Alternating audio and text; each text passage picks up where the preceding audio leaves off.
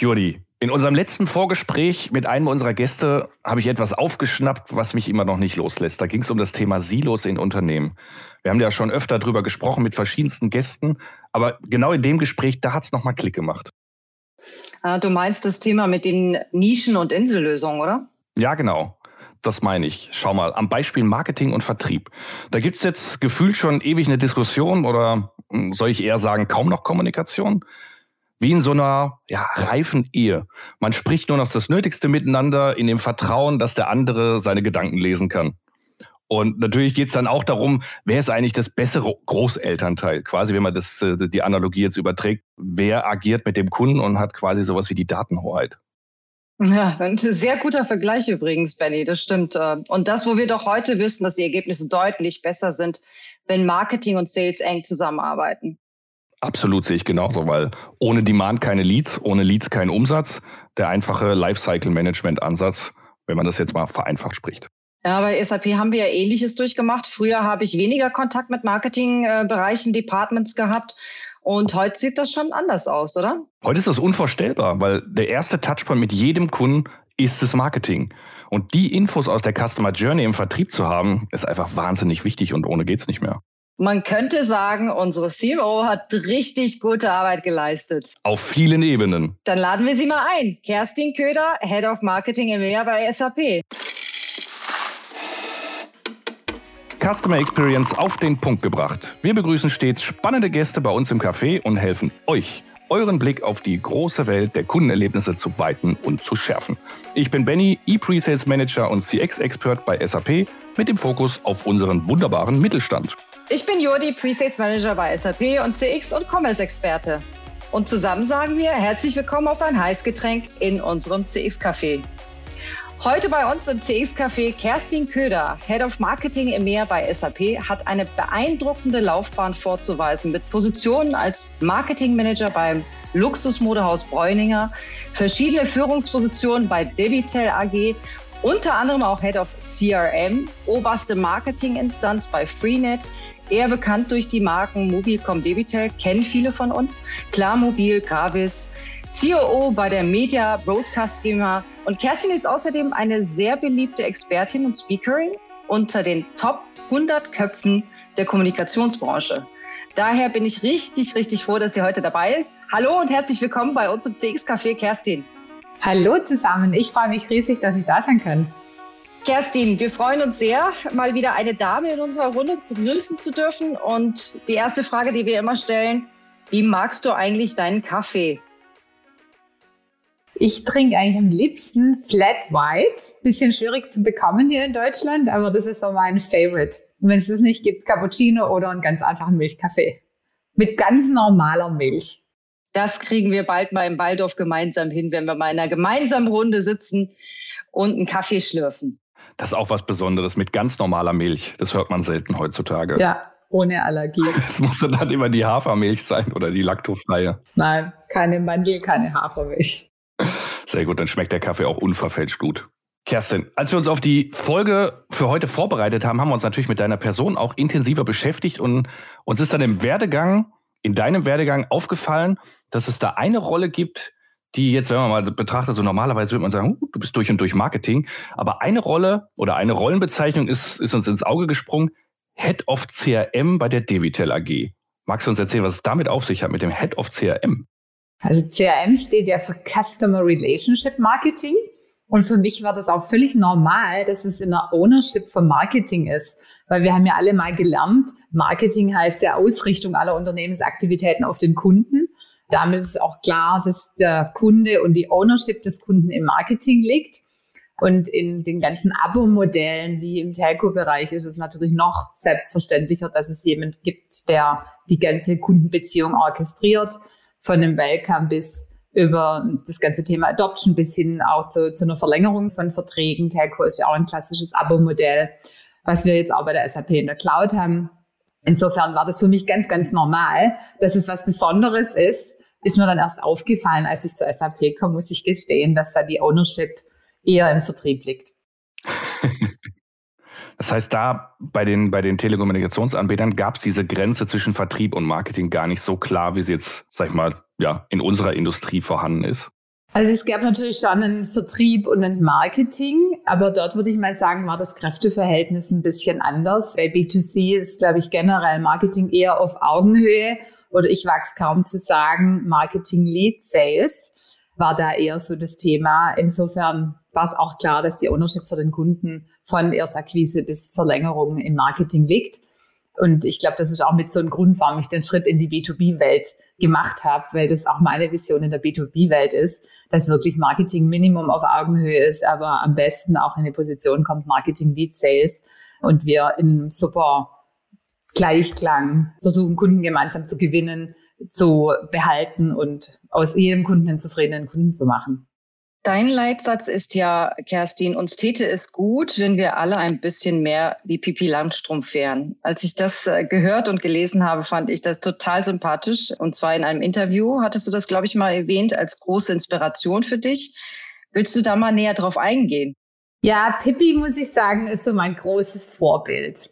Ähm, und ich glaube, das ist ein bisschen geprägt äh, durch meine Kindheit. Ich war ja auch so ein braves Mädchen und ich hatte eine relativ konservative Oma, die der festen Überzeugung war, Mädchen müssen weder aufs Gymnasium noch müssen sie studieren. Und ich glaube, das war für mich so eine Motivation am Ende, so ein erst recht und jetzt erst recht, dass ich auch den Weg gemacht habe, den ich heute gemacht habe und ähm, dass ich wirklich die Pippi immer als großes Beispiel und Vorbild hatte, die wirklich unabhängig war, die clever war, abenteuerlustig, neugierig und einfach ihren Weg ging und auf sich vertraut hat. Und das ist für mich eigentlich auch so ein Credo für alle, auch weiblichen Führungskräfte oder Nicht-Führungskräfte, einfach den Weg zu gehen, in sich zu vertrauen, an die eigenen Stärken zu glauben und sich nicht rechts und links durch irgendwelche Sprüche wie von meiner Oma, Mädchen müssen nicht studieren, irgendwie vom Weg abbringen zu lassen. Hat es deine Oma noch mitgekriegt, dass du so eine Laufbahn noch hingelegt hast? War sie danach noch stolz? Ja, also sie hat es schon noch mitgekriegt, aber ich weiß nicht, ob die Generation das immer so wirklich einschätzen kann, was es bedeutet, in so einer Rolle zu sein und den Weg gemacht zu haben. Wahnsinn. Und welchen Einfluss hatte das äh, komplett auf dich als Mensch, also von Privat-Business-Entscheidungen? Hast du da mehr Drive gehabt, das dann wirklich äh, dann komplett durchzuziehen, mehr Ei-Ehrgeiz oder? Ja, für mich war das wirklich schon so ein jetzt erst recht Moment. Ich wusste schon immer, dass ich einen Weg gehen will, aber ich glaube, wenn mir Steine in den Weg geworfen werden oder wenn jemand versucht, mich zurückzuhalten, ist es dann noch mehr Motivation, Gas zu geben und auch zu sagen, wir brauchen wirklich viel mehr eigene Marken, Menschen mit einer Vision, mit einer Klarheit in der Welt, die für irgendwas einstehen, auch eine Haltung beweisen und für diese Haltung dann auch aufstehen und einstehen und dafür kämpfen. Mit viel Einsatz, mit viel Energie. Und ähm, das ist genau das, ich auch mit der Pipi verbunden habe. Für mich gibt es eigentlich so drei Bereiche, die, die ganz, ganz wichtig sind. Ich glaube, man braucht erstmal als Führungskraft insbesondere Klarheit, wohin will man eigentlich. Dann muss man auch Haltung zeigen, auch gegen Widerstände. Vielleicht mal aufstehen und sagen, nee, das ist mein Weg. Ich glaube, wir müssen dahin. Ich glaube, insbesondere in dem immer noch sehr männerdominierten Management von großen Unternehmen. Marketing ist ja da immer so ein bisschen eine Insel der Glückseligen, würde ich mal sagen. Da sind ja die Frauenquoten schon relativ hoch. Aber es ist nicht immer einfach, wirklich eine klare Position zu haben und die dann auch durchzufechten, würde ich mal sagen.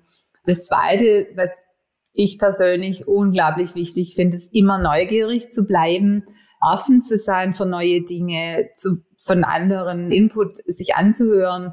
Denn durch kontroverse Diskussionen, glauben, werden Ideen einfach größer, werden reicher, werden besser. Und das dritte Erfolgsrezept, was ich auch mit der Pipi einfach verbinde, ist eine Positivität zu haben. Neudeutsch sagt man immer so schön, energize your team. Aber ich glaube, das ist unglaublich wichtig. A, wenn ich gucke, was waren für mich tolle Führungskräfte, das waren die, die wahnsinnig viel Energie hatten, für was gekämpft haben, klar waren und wirklich mich auch energized haben, dass ich wirklich das Beste gebe, was ich kann. Das sind ja die besten Voraussetzungen für einen, äh, ich sage jetzt mal, Managementposition, um auch wirklich das Team zum Erfolg zu führen, Kerstin. Ne? Ich hoffe sehr, dass Klarheit und Energie dann am Ende auch Erfolg bringen. Ich finde die Geschichte super mit deiner Oma, die gesagt hat, hey, hier limitierende Gedanken, sage ich mal, gepflanzt hat, die früher irgendwie da waren, dass Pippi dich da motiviert hat, den Weg zu gehen und zu sagen, hey, das, das es ist mir jetzt egal, ich blende das aus, mach das jetzt einfach, ich gehe meinen Weg. Ähm, was mich dann noch interessiert, was hat dich jetzt dann dazu bewegt? Du hättest es ja im Vertrieb machen können, im Controlling, im, im, in der Entwicklung, aber du hast dich für Marketing entschieden. Was hat dich am Marketing so begeistert? Also ich hatte schon immer eine Stärke einerseits in Sachen Kommunikation, aber komischerweise auch für Analytics. Ich habe schon Leistungskurse in der Schule, Französisch und Mathe gemacht, beide sehr gut. Ähm, und mich hat immer beides wahnsinnig fasziniert. Ich glaube, einerseits dieses Datengetriebene, das Analytische, dann aber die großen Ideen, die kommen nicht aus der Analytik, äh, mit KI und so weiter sehen wir alle, am Ende braucht es den Mensch und die kreativen Ideen. Und ich glaube, im Marketing kommen genau die beiden Dinge zusammen oder die Stärken. Es geht nicht nur um Kommunikation, bunte Bilder, fluffy stuff, wie wir so schön sagen. Am Ende geht es wirklich um Hardcore, Datenzahlen, Fakten, Impact von Marketing, ROI, also sehr zahlengetrieben, sehr analytisch, aber auf der anderen Seite dann aus der, der Analyse Dinge abzuleiten, Ideen zu haben, die die Welt besser machen. Insofern war für mich eigentlich Marketing immer so der große Traum. Sehr schön. Da hat man gleich Lust, auch Marketing zu machen. Aber machen wir nicht alle ein bisschen Marketing? Also absolut. Würdest du das nicht bestätigen, Kerstin? Auch im, im Pre-Sales, im Sales-Bereich müssten wir doch alle irgendwie ein Minimum am Maß Marketing mitmachen, oder? Also ich glaube, in einem Unternehmen und in Strukturen, wie wir sie in der SAP haben, machen auch ganz, ganz viele Marketing und Pre-Sales ist in anderen Unternehmen mit kleineren Strukturen auch eher eine Marketingfunktion. Es sind ja diese berühmten 4P, Produkt, Preis, Promotion und Distribution am Ende, also Place. Nur in Unternehmen und Konzernstrukturen, wie wir sie haben, wird natürlich Marketing häufig ein bisschen reduziert auf Kommunikation nur. Aber ich glaube, mit den ganzen Daten, mit der ganzen Technologie, die zur Verfügung steht, schaffen wir es auch, dass wirklich der Begriff des Marketings deutlich breiter definiert wird. Das muss, glaube ich, auch passieren. Ne? Weil wenn ich so gucke, als ich bei SAP angefangen habe vor 14 Jahren, wo Marketing herkommt, früher so die Wahrnehmung für mich war immer so, ja, wenn es irgendwie eine Messe gibt, eine CeBIT gibt, eine CM-Expo gibt oder irgendwas, dann kümmern die sich darum, dass wir mit dem Messebauer sprechen, dass da schöne Bilder hängen, dass da gute Produktbeschreibungen stehen. Aber über die Zeit habe ich gemerkt, da steckt deutlich, deutlich mehr hinten dran. So wie du auch sagst, der ganze analytische Bereich, den man da weit ausprägen kann. Was würdest du sagen, wie hat sich Marketing an sich so entwickelt? Böse Zungen behaupten ja, Marketing früher war Hauptsache Halle voll. Das geht genau in die Richtung, was du sagst gab eine Messe, es gab ein Event und die Aufgabe des Marketing war einerseits das zu inszenieren, zu orchestrieren, aber natürlich dann auch dafür zu sorgen, dass möglichst viele Leute dahin gehen. Gott sei Dank gehört dieses Klischee wirklich der, der Vergangenheit an. Ähm, was ich anfangs schon mal gesagt hatte, ähm, Marketing ist ja wirklich viel, viel breiter. Es geht wirklich um die Ausrichtung von allen Aktivitäten auf dem Markt, auf den Kunde, um maximal viel Produkte absetzen zu können. Insofern finde ich es wirklich schade, dass das Scope von Marketing häufig so reduziert wird auf sehr operative Maßnahmen, die eine Kaufentscheidung beeinflussen oder auch sehr taktische Dinge. Früher war Marketing auch häufig einfach nur das ganze Thema Brand, Markenkampagne und auch wiederum dieses Thema Fluffy Stuff, was man nicht messen kann. Heute sind wir Gott sei Dank da viel, viel, viel weiter. Marketing ist wirklich der Punkt, wo wir Kaufentscheidungen beeinflussen und zwar von, ich sage immer Upper Funnel, also das ganze Thema Bekanntheit, Vertrautheit bis runter, aber wirklich konkret Leads zu generieren für einen Vertrieb, gemeinsam mit dem Vertrieb versuchen, Kunden zu gewinnen, Kunden in die Nutzung zu bringen, Cross-Upselling zu betreiben und dann am Ende auch eine Verlängerung bei uns im Cloud-Business, aber in anderen vielen, vielen anderen Modellen. Im Abo-Modell geht es natürlich auch immer um Verlängerung von Kunden. Ähm, insofern ist der Scope von Marketing Gott sei Dank viel, viel, viel breiter. Und ich glaube, auch wir bei der SAP sind mittlerweile an dem Punkt, wo wir sehen, es geht ohne Marketing nicht mehr und es geht nicht um Halle voll. Wir sind ja in einer Mega-Transformation früher Großkundengeschäft, wo es wirklich um One-to-One -One geht, da war natürlich der Vertrieb wahnsinnig stark, aber wir gehen ja mehr und mehr in den Mittelstand, ins Volumengeschäft, in Startups. Wir kommen von dem klassischen On-Prem in ein Cloud-Geschäft. Wir kommen von rein Offline-Taktiken. Dank äh, Pandemie haben wir das jetzt nochmal beschleunigt in reine Online-Journeys. Und da kommt natürlich das Marketing viel, viel mehr zum Zug, beziehungsweise andersrum gesagt, ohne Marketing geht's da gar nicht, weil digitale Kanäle, Volumengeschäft kann man nicht eins zu eins im Vertrieb abdecken. Das wäre viel zu teuer. Für diese ganze Volumen-Plays, sage ich, braucht einfach das Marketing. Und du hast ja jetzt Lead Generation ein paar Mal angesprochen, Kerstin, und ich finde das wahnsinnig wichtig. Und ich meine, wir haben ja sehr stark damit auch zu tun, auch aus dem Pre-Sales-Bereich. Demand Generation, Lead Generation auch auf Events. Jetzt betrachtet mit der digitalen Transformation und Corona hat sich das doch sehr stark in Richtung online-digitalen Touchpoints gewandelt. Welche Veränderungen siehst du da noch? Also wir wussten schon vor der Pandemie, dass die typischen Buying Journeys online beginnen. Und ich meine, da brauchen wir gar nicht in so komplexe Produkte gehen, wie wir sie verkaufen. Wenn ihr irgendwas einkaufen wollt, das Erste, was man in der Regel macht, man googelt das Produkt mal, man guckt, was gibt's da so, ähm, was kostet es. Insofern ist auch diese B2B-Journey bei unseren Produkten noch viel extremer und wir wissen, 85 Prozent aller Journeys Sprich, eine Suche nach einem Produkt, eine erste Information beginnt online.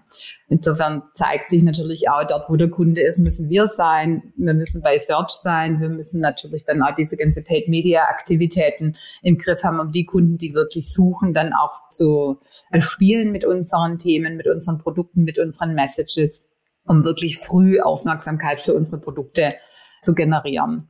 Und natürlich spielen Events immer noch eine Rolle und ich will die auch gar nicht verdammen. Ich glaube, alle Extreme sind nicht gut.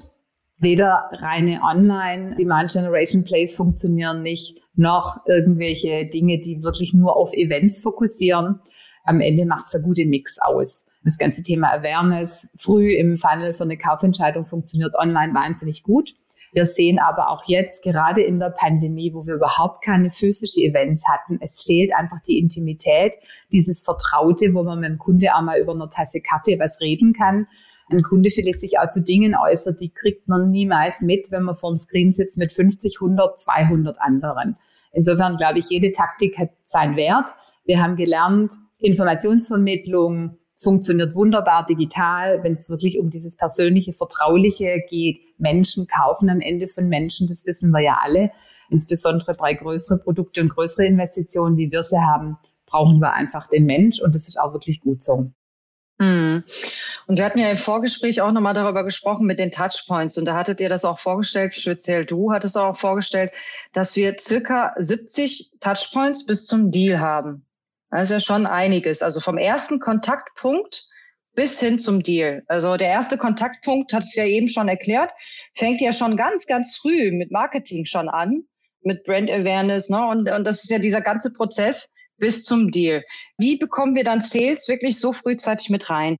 Also so ganz früh brauchen wir Sales, glaube ich, gar nicht, was du gerade ansprichst. Wir können ja mittlerweile, Gott sei Dank, durch Multitouch Analysen sehen, wie viel Touchpoints hatten wir mit einem Kunden, bis es zu einem Abschluss kam. Und wir sehen auch, was waren das für Touchpoints und am Anfang natürlich purely digital. Ähm, zu dem Zeitpunkt, sage ich mal, will ich einen Sales gar nicht belästigen. Nur weil ein Kunde mal irgendein White Paper downloadet, weil er einen Kontakt hatte auf unserer Webpage, weil er ein Newsroom besucht hat, das ist noch viel zu früh, um wirklich einen Sales damit zu betrauen, beziehungsweise ähm, sowas zu übergeben. Dafür ist wirklich das Marketing da, weil da sind wir immer noch in einer sehr frühen Phase. Und erst wenn wir wirklich konkrete Kaufsignale sehen von dem Kunden, dass er mehrfach Dinge sich von uns anguckt zum gleichen Thema, dass er Webinare besucht, dass er zu Events kommt, erst dann sehen wir, dass es wirklich ein qualifizierter Lead ist. Und erst dann übergeben wir den an Richtung Vertrieb. Also ich sag mal so, die, das Volumengeschäft, der Dirty Work, der Heavy Lifting im Upper Funnel kann das Marketing wunderbar machen. Und wenn es dann wirklich um Solution geht, kommt natürlich eher Pre-Sales-mäßig ran und dann später der Sales. Und diese Information kriegen wir dann ja wunderbar auch aus dem CRM-System raus, Kerstin, wo dann wirklich die Account Executives und die Sales-Kollegen das dann rauslesen. Genau. ist ja auch sehr hilfreich. Ja, so der Plan. Vor allem später ist es dann extrem hilfreich, ne? wenn ich sehe, während des Deals, wenn ich schon in einer fortgeschrittenen Stufe bin und ich sehe halt, welche White Paper hat er sich gegebenenfalls runtergeladen oder auf was hat er auf der Webseite vielleicht sich detaillierter angeschaut, was dann halt ja auch nochmal während des Sales Cycles Kaufsignale sind oder die halt ein bisschen verstärken. Ja, und wir lernen natürlich aus diesen Journeys, welche Touch-Reihenfolge ist die, die am erfolgsversprechendsten ist. Also je mehr Journeys wir natürlich haben, umso mehr können wir auch ableiten, wie müssen wir denn die Taktiken am besten nacheinander bespielen oder wie sieht denn die optimale Journey aus, um einerseits eine super Experience für den Kunden zu bieten, aber auch für uns möglichst effizient und schnell zum Abschluss zu kommen. Und ich glaube, da ist ganz, ganz wichtig, wir kennen ja alle den Spruch, wenn Marketing und Sales optimal zusammenarbeiten, haben wir 36 Prozent höhere Customer Retention Rates. und 38 Prozent höhere Win-Rates. Das heißt aber nicht, und ich glaube, manchmal tappen wir alle in die Falle, dass wir alles gemeinsam tun müssen, Marketing und Sales, sondern wir müssen uns einfach klar sein, was kann Marketing leisten, was kann Sales leisten und so wirklich Hand in Hand arbeiten. Wie gesagt, Upper Funnel ist eher das ganze Thema Marketing. Ähm, und sobald es dann wirklich in eine konkrete Opportunity geht, übergeben wir es an Sales. Vielleicht eine Frage von meiner Seite, Kerstin. Wir hatten auch schon mal, ich weiß nicht, welcher Gast, Benny, das war. Wir hatten ja auch das Thema Marketing und Sales und dass Sales, die Rolle sich des Sales verändern wird in Richtung Sales Marketeers. Dieter Große Kreul war das, genau. Der Vertrieb stirbt aus.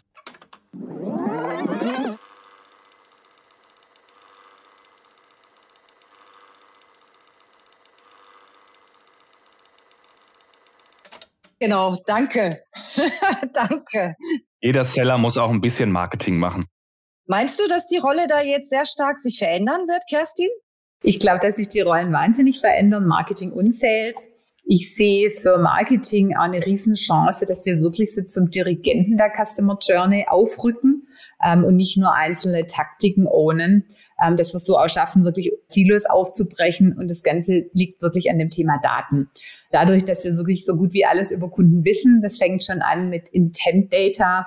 Wir wissen von unseren Accounts, wo suchen die zum Beispiel, auf welche Pages sind die unterwegs bei uns, aber auch beim Wettbewerb. Solche Daten kann man einkaufen. Insofern kommt da Marketing mittlerweile echt eine ganz andere Rolle zu, weil wir über Kunden Dinge wissen, die der Vertrieb nicht weiß, wo wir den Vertrieb auch wirklich enablen können, dass er besser Sales machen kann als seither. Insofern sehe ich eine Riesenchance für Marketing to step up, to get on eye level, wie man so schön sagt, mit dem Vertrieb und nicht nur die Execution und die operative Maschine des Vertriebs ist. Insbesondere in Konzernen, wie wir ja unterwegs sind, ist dieses Thema Orchestrierung der Customer Journey natürlich eine riesen Herausforderung. Wir wissen, es gibt ganz, ganz viele Einheiten. Da gibt's Marketing, da gibt's Pre-Sales, da gibt's Sales, da gibt's Service, da gibt's Education.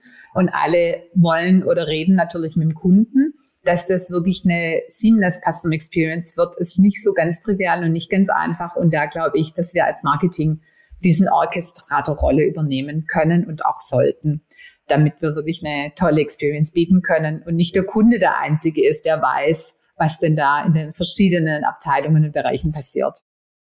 Das heißt, schon bei der Accountplanung könnt ihr wahnsinnig wichtige Daten mit reingeben. Denn wenn es am Anfang des Jahres darum geht, mit Business Development, Sales und Marketing, wie gehen wir bestimmten Account an, wenn ihr seid, ihr wisst genau, wo ist der Kunde unterwegs, wo hat er ein Buying Intent, dann kann man halt da gezielt drauf eingehen und fokussieren. Absolut. Und so bereiten wir auch die Marketeers vor, Böse Zungen behaupten ja häufig bei irgendwelchen Account Planning Sessions, wenn Marketing am Tisch sitzt, außer dass sie ein schönes Gesicht machen, käme nicht sonderlich viel Beitrag. Und auch da geht's mir wie damals mit meiner Oma und Pippi. Das ist für mich dann echt erst recht ein Ansporn, wenn ich sowas höre. Sprich, mittlerweile haben wir wirklich Checklisten auch erstellt für Marketeers. Was mache ich? Wie bereite ich mich vor für eine Account Planning Session, dass ich wirklich einen Mehrwert für den Vertrieb leiste und Infos mitbringe, die ein Vertrieb nicht hat, selbst wenn er bei großen Accounts unterwegs ist. Ja, und gerade die Großen sind ja schwer zu überblicken. Ich fühle mich dir so ein bisschen nah, Kerstin. Was heißt ein bisschen? Also ich kann das sehr gut nachvollziehen, weil als ich als Solution Engineer angefangen habe, war es halt auch eine extreme Männerdomäne und das hat mich auch ziemlich extrem angespornt. Und deswegen kann ich das ziemlich gut nachvollziehen. Wie lange arbeitest du jetzt schon, Jodi? Fünf Jahre? Du bist doch gerade aus dem Studium raus. Ach, ich lade dich zum Essen ein. Bleiben wir mal in dem Themenblock, wo geht die Reise hin für Marketing? Und wir hatten es ja gerade schon mit unserem Gast, mit dem Dieter Große Kroll, den wir hatten zum Thema Vertrieb stirbt aus, der auch gesagt hat, okay, die Rolle des Vertrieblers wird sich auch verändern. Und eine große Schnittmenge, die ich sagen würde, ist da bestimmt auch ja sowas wie ein Social Media wie LinkedIn, oder? Wo sich Marketing und Vertrieb spätestens treffen nochmal und voneinander profitieren können. Ja, ich denke, die Profile, die verschwimmen an vielen Stellen und genau dieses Thema Social Selling, Digital Selling, was du gerade angesprochen hast. Natürlich ist das ein Marketing-Thema einerseits. Auf der anderen Seite haben wir mittlerweile mit Social Media natürlich riesen Chancen. Da kann jeder einzelne Mitarbeiter von einem Unternehmen wirklich als Brand Ambassador auf der einen Seite agieren, aber natürlich auch als Art Thought Leader, der tatsächlich Leads generiert. Und die Chancen sollten wir wirklich auch nutzen. Nur sollten wir es auch da natürlich in guter Abstimmung machen und nicht jeder geht seinen eigenen Weg und Vertrieb macht am Ende dann Kampagnen. Und ich glaube, die Abgrenzung funktioniert am allerbesten, wenn wir wirklich sagen, Marketing macht das Volumengeschäft, One-to-Many, One-to-Few. Und wenn es wirklich um One-to-One geht und wirklich persönliche Kontakte, das ist dann typische Aufgabe vom Vertrieb. Aber wirklich Vertrieb zu enablen, Digital Selling zu machen, das ist eine unserer großen Motivationen dafür. Wir haben über 100.000 Mitarbeiter und das ist natürlich eine Riesenchance als Marke, als Lead-Generierungsmaschine da unsere eigenen Ressourcen zu leveragen und nicht alles teuer einkaufen zu müssen. Wie groß siehst du die Chancen für LinkedIn in Zukunft? Also klar, es gibt sowas wie Paid Campaign, dass ich mir eine Zielgruppe einkaufe und bespiele die gezielt. Das Thema hatten wir gestern. Weiß nicht, wann die Volle rauskommen wird. Da hatten wir jemanden von Facebook da. Bei denen ist das ein Riesenthema im B2C. Aber LinkedIn als B2B-Plattform, also LinkedIn ist für uns, ich hoffe, die Kollegen hören nicht hin, aber die Plattform schlechthin. Weil A, dort findet man natürlich die Business-Entscheider, die für uns natürlich für Kauf immer noch die wichtigste Zielgruppe sind. Und B, es gibt keine andere Plattform weltweit, wo wir so gut targeten können. Also man kann ja relativ gezielt auf bestimmte Profile, Marketingleiter von bestimmten Unternehmen Kampagnen ausspielen. Es ist zwar nicht ganz billig, das alles über LinkedIn zu machen, aber die Treffgenauigkeit ist wahnsinnig hoch. Insofern ist es für uns eine riesige Plattform oder eine ganz, ganz wichtige Basis für Lead-Generierung. Und wenn dann uh, unsere Sales-Kollegen und auch wir wirklich dort als Thought Leader auftreten, sind wir auch wieder in dem Punkt, was ist das eigentlich für eine Experience, die wir bieten? Und wir wissen ja alle am Ende, die Produkte sind alle relativ austauschbar, auch wenn wir bei SAP natürlich immer noch bessere Software haben als alle Wettbewerber, das wissen wir ja. Möchte ich nochmal unterstreichen, genau. Aber am Ende sehen wir ja trotzdem, die Produkte werden zunehmend austauschbarer und es geht viel, viel mehr in Zukunft darum, wie treten wir denn vor dem Kunden auf, als was verkaufen wir konkret. Sprich, diese Experience, die entscheidet in Zukunft oder heute schon häufig drüber, wo kaufe ich und dort, wo ich halt eine gute Experience habe, wo ich glaube, ich werde verstanden, wo die Marke authentisch rüberkommt, wo ich den Eindruck habe, das passt alles zueinander, was ich von Sales, was ich von Marketing und verschiedenen Einheiten höre, entscheidet am Ende das letzte Quäntchen, würde ich mal sagen, wo ich dann auch kaufe. LinkedIn bietet ja mittlerweile auch sogenannte Business Stories, die man ähnlich wie bei Instagram hochladen kann. Da tun sich die meisten Unternehmen immer noch sehr zaghaft. Wie siehst du das? Meinst du, das wird auch ein Trend werden, auch auf LinkedIn? Um ehrlich zu sein, wir haben da noch keine Erfahrung. Gut, du sagst, wie wird wichtiger als was? Wenn wir über das Wie sprechen, was, was bedeutet das Wie für dich? Wir haben jetzt viele Kontakte gehabt oder viele Gäste auch gehabt, die im B2C-Umfeld sind, die sagen, oh, beim Wie ist es unheimlich wichtig, nicht zu High-Quality, polished Content zu erzeugen, sondern einfach dieses, was glaube ich auch gerade mal erwähnt, authentisch sein. Also vielleicht einfach mal mit der Handykamera irgendwie eine Botschaft aufnehmen oder einfach mal einen netten Post, wenn wir jetzt in den Sort Leader sind. Wie, wie siehst du das Ganze? Also wie ist für mich erstmal die komplette Experience, wie wir beim Kunden auftreten, über verschiedene Touchpoints, die der Kunde mit uns hat, und zwar egal von wem sie kommen. Und Authentizität ist sicherlich ein Riesenthema. Und das zweite Thema, was ich genauso hoch werten würde, ist Konsistenz.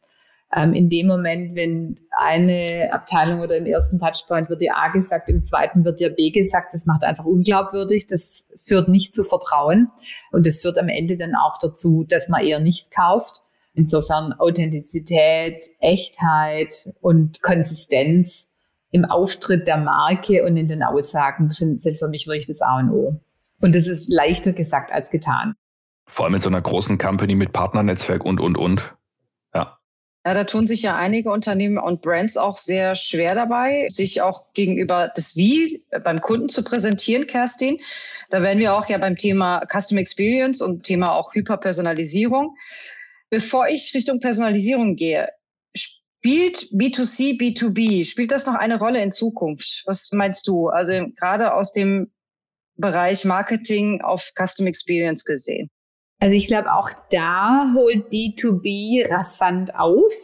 Ähm, B2C hat das Thema Custom Experience, Customer Journey ist ja schon ewig, würde ich mal sagen. Bei B2B wird es sukzessiv ein größeres Thema. Ich glaube aber in Zukunft, ich meine, am Ende sind auch Unternehmensentscheider Nutzer sind Menschen wie du und ich. Und am Ende ist die Erwartung, die man Unternehmen hat im B2B-Bereich genau die gleiche wie im B2C. Es sind andere Themen, es sind andere Taktiken, mit denen man angesprochen wird. Aber die Erwartungshaltung, das Beste ist gerade noch gut genug, sehen wir sowohl in B2B als auch in B2C. Das heißt, die Grenzen werden da immer mehr verschwimmen. Absolut. Und B2B aktuell ist aber immer noch ein Schritt hinterher. Also B2C ist so, sozusagen der Frontrunner mit ganzen Trends und Technologien und äh, Marketing-Campaigns. Und, und B2B ist dann immer, guckt sich immer vom B2C aktuell ab und läuft hinterher, so bildlich gesprochen. Ich würde behaupten, ja, das ist noch so, weil auch der Druck bei B2C, glaube ich, noch viel, viel höher ist oder viel, viel höher war, sich zu differenzieren, eine perfekte Journey zu bieten, weil auch die Kaufentscheidungsprozesse in der Regel nicht so lang sind, ist es viel, viel einfacher, auch eine Journey zu orchestrieren bei B2C. Also wenn ich an meine Telco-Zeit zurückdenke, wir haben keine Buying Cycles von sechs Monaten gehabt und 79 Touches, in der Regel gehen Kunden zwei, dreimal auf die Webpage, klicken sich durch, Handyvertrag und dann landet es im Warenkorb und wird gekauft. Ähm, insofern, ich glaube, die Komplexität ist nicht ganz so hoch. Man hat in der Regel auch einen Kunden, einen Käufer und nicht ein ganzes Buying Center, was man äh, bespielen muss ist damit transparenter, es ist schneller, besser nachvollziehbar. Multi-Touch-Attribution war bei B2C vor Jahren schon kein Thema in Form von wir hatten das schon. Insofern glaube ich, dass B2C immer noch ein Ticken voraus ist, auch wenn ich so an Marketing-Automatisierung denke oder an KI. Das sind alles Techniken, die dort schon länger im Einsatz sind, weil der Druck einfach noch höher ist, zum Abschluss zu kommen. Die Austauschbarkeit der Produkte ist noch viel, viel höher. Insofern der Druck auch, sich zu differenzieren durch das Wie höher war als bei B2B.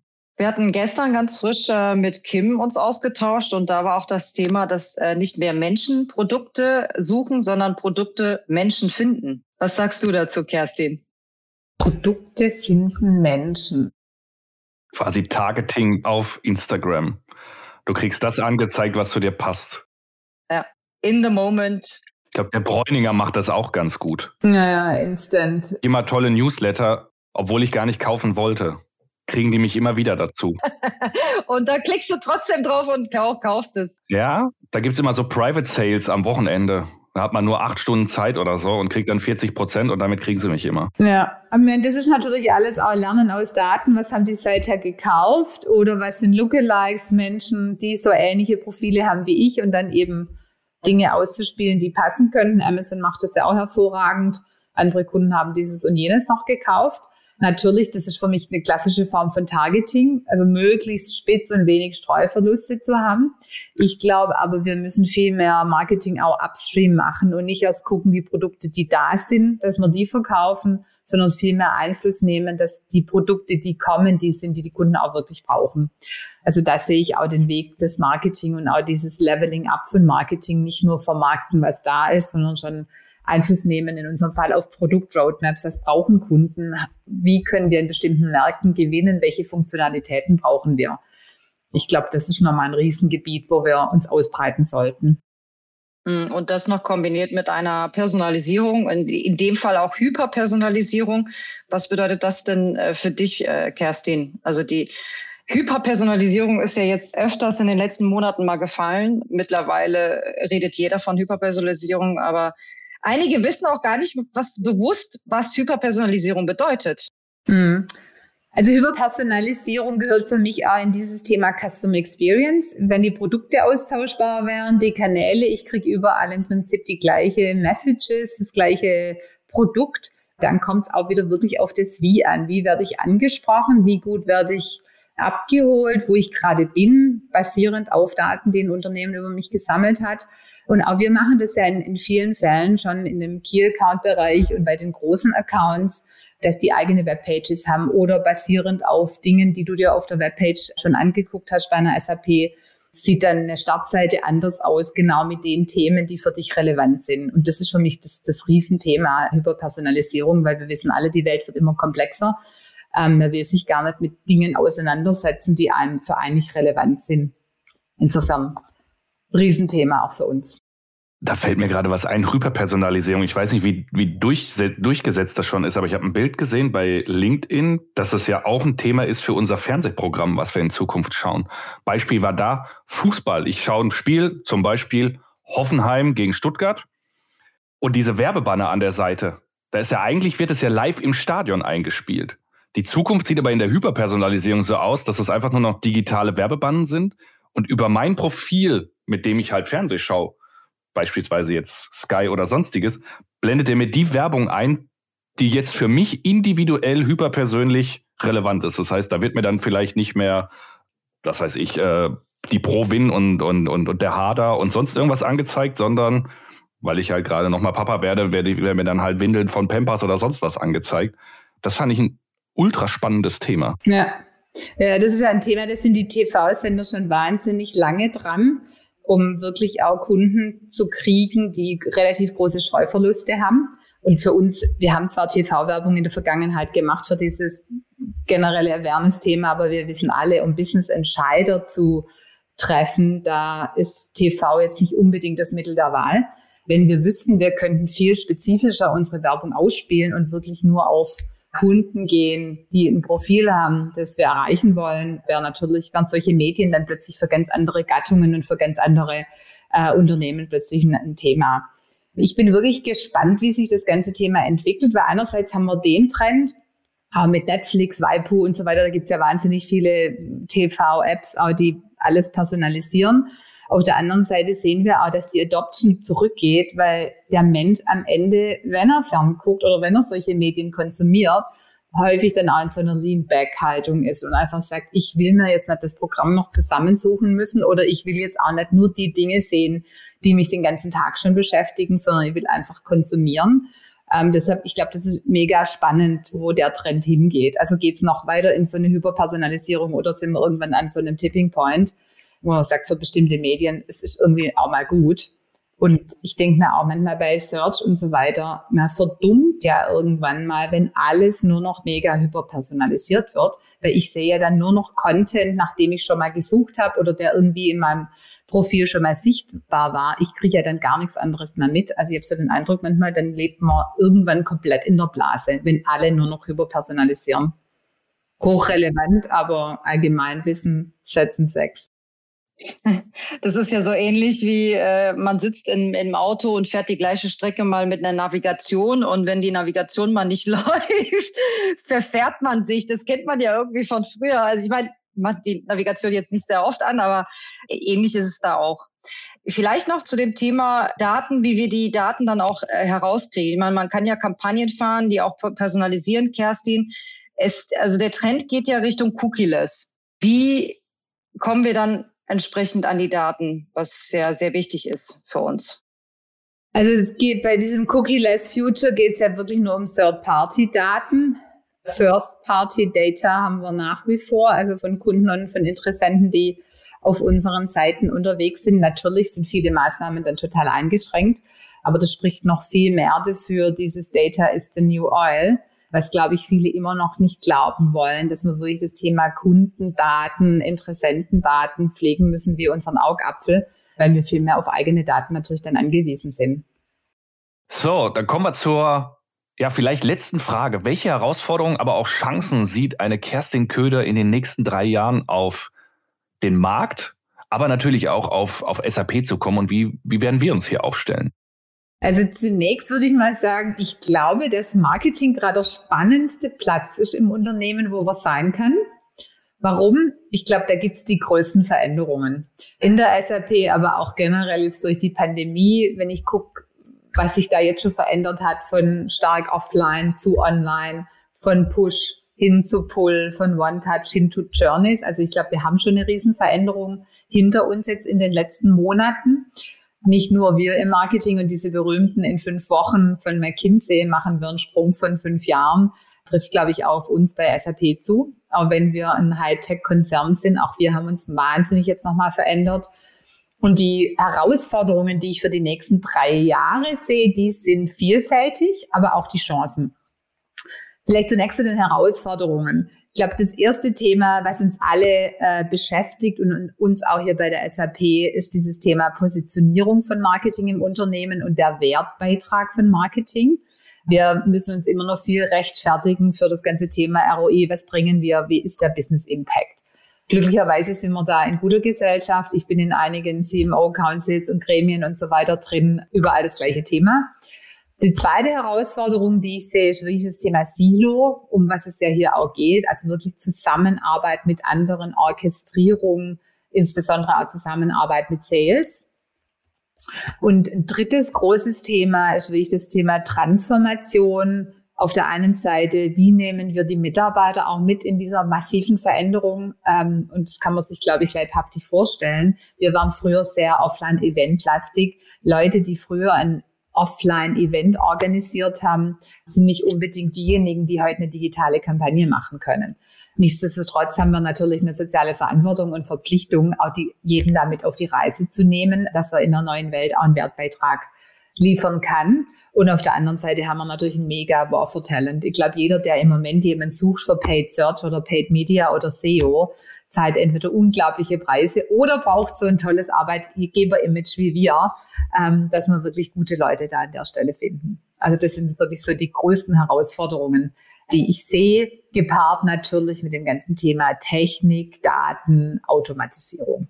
Je mehr wir ins Volumengeschäft kommen, je mehr datengesteuert wir sind, geht es natürlich nicht mehr mit der Hand am Arm und auch nicht mehr mit Excel, sondern wir brauchen da Tools und Prozesse, die uns unterstützen. Und da sind wir natürlich mit der Marketing Cloud auch ganz vorne dabei, die zu nutzen und Sub Run Sub zu zeigen, wie das Ganze funktioniert.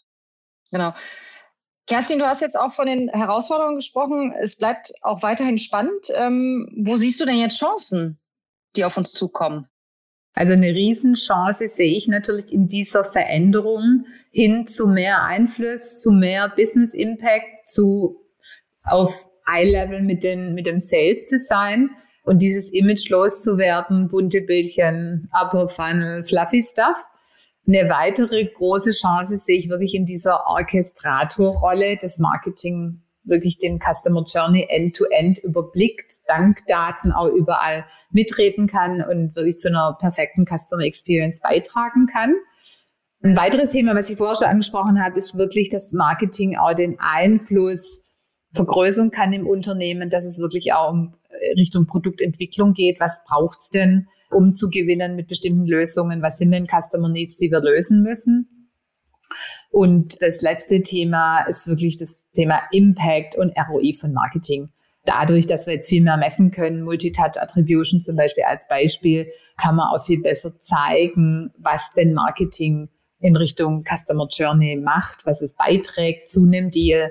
Insofern kommen wir da ein bisschen aus der Rechtfertigungsrolle raus. Insofern sage ich immer, the future is bright. Ich sehe Marketing mehr und mehr im Driver Seat für ein Unternehmen und ich glaube auch wir bei der SAP sind auf dem Weg. Vielen lieben Dank, Kerstin. Also Customer Experience und Customer Journeys kann man sich ohne Marketing gar nicht mehr vorstellen und äh, ist auch gar nicht mehr wegzudenken. Ähm, ich fand es wahnsinnig interessant heute mit dir, äh, auch das Thema Marketing näher zu beleuchten und da auch Insights von dir zu bekommen und was, äh, was für Chancen wir auch in Zukunft auch äh, bekommen werden. Das ist wahnsinnig. Vielen lieben Dank, Kerstin. Ich habe zu danken, hat Spaß gemacht. Future is bright. Vielen, vielen Dank. Viel gelernt. Du möchtest mehr spannende und inspirierende Kaffee Talks erleben oder einen spannenden Job bei SAP im Marketing? Dann entweder abonniere unseren Podcast oder, wenn du den Job haben willst, geh auf job.sap.com. Tschüss und bis bald. Wir hören uns.